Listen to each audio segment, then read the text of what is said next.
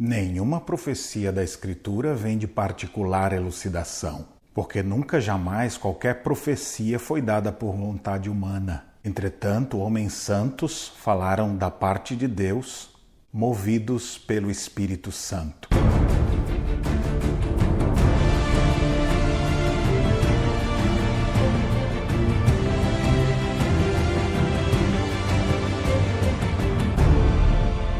Olá, meus irmãos, graça e paz, estamos juntos na nossa caminhada bíblica e hoje leremos a segunda epístola de Pedro, capítulos de 1 a 3. Logo no primeiro capítulo, o apóstolo Pedro nos lembra que todas as coisas que nos conduzem à vida e à piedade já nos foram dadas.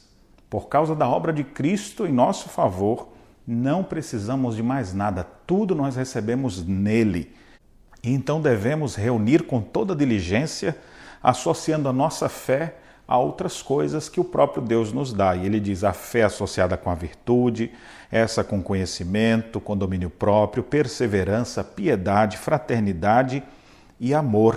E essas coisas devem estar sempre presentes em nossa vida. E quando começamos a associar isso, nós crescemos para que a gente não caia e não se enrede pelos caminhos dos falsos mestres e falsos profetas. Essa palavra é suficiente para as nossas vidas. E nós devemos entender que esse livro não provém de particular elucidação, não vem de vontade humana. Deus inspirou homens, homens santos, que ao longo de séculos, milênios, escreveram esse livro. E ao longo dos anos ele tem trazido edificação para todos aqueles que o leem é a palavra de Deus. Agora existem falsos mestres e falsos profetas, e no capítulo 2 Pedro denuncia essas pessoas que estão infiltrados, que vivem no meio dos cristãos, mas que o negam pelas suas ações. Devemos ficar muito atentos a essas pessoas. São sensuais, cheios de malignidade, de pecado, e ele traz vários adjetivos ele chega a dizer que essas pessoas não são verdadeiramente salvas. Elas estão no meio dos crentes, mas está ali só para atrapalhar. Mas isso vai ter um fim. No capítulo 3, ele diz que o dia do Senhor está por vir. O Senhor voltará a essa terra para trazer juízo eterno e tudo que existe nesse mundo será desfeito. Os céus passarão com estrepitoso estrondo, e ele diz: e os elementos se desfarão abrasados também a terra e as obras que nela existem serão atingidas. Ou seja, esse mundo vai se findar quando Cristo aqui retornar para trazer juízo eterno, condenando o diabo, seus anjos e todos aqueles que não creram em Jesus, e para salvar o seu povo, conduzindo seu povo para novo céu e nova terra onde habitam justiça.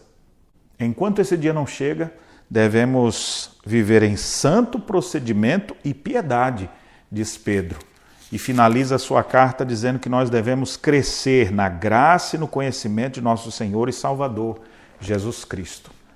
Portanto, reflita hoje e pense: todas as coisas que você precisa para viver nessa terra e agradar a Deus já nos foram dadas em Cristo Jesus. Não precisamos de mais nada. A palavra de Deus é suficiente para nossas vidas. Mas sempre existem pessoas infiltradas em nosso meio para tentar nos desviar dessa verdade. Mas persevere, viva em santo procedimento, honre a Deus, busque a Deus, anuncie a palavra de Deus enquanto ainda é tempo, porque chegará o momento em que o Filho do Homem há de voltar a essa terra com poder e grande glória, e então já não haverá mais chance para ninguém. O diabo e seus anjos serão condenados, bem como aqueles que não creram em Jesus. E a sua igreja, o povo santo do Senhor, esse vai ser recolhido, reunido com o Senhor e assim viverá por toda a eternidade na presença do Pai. Que você esteja entre estes.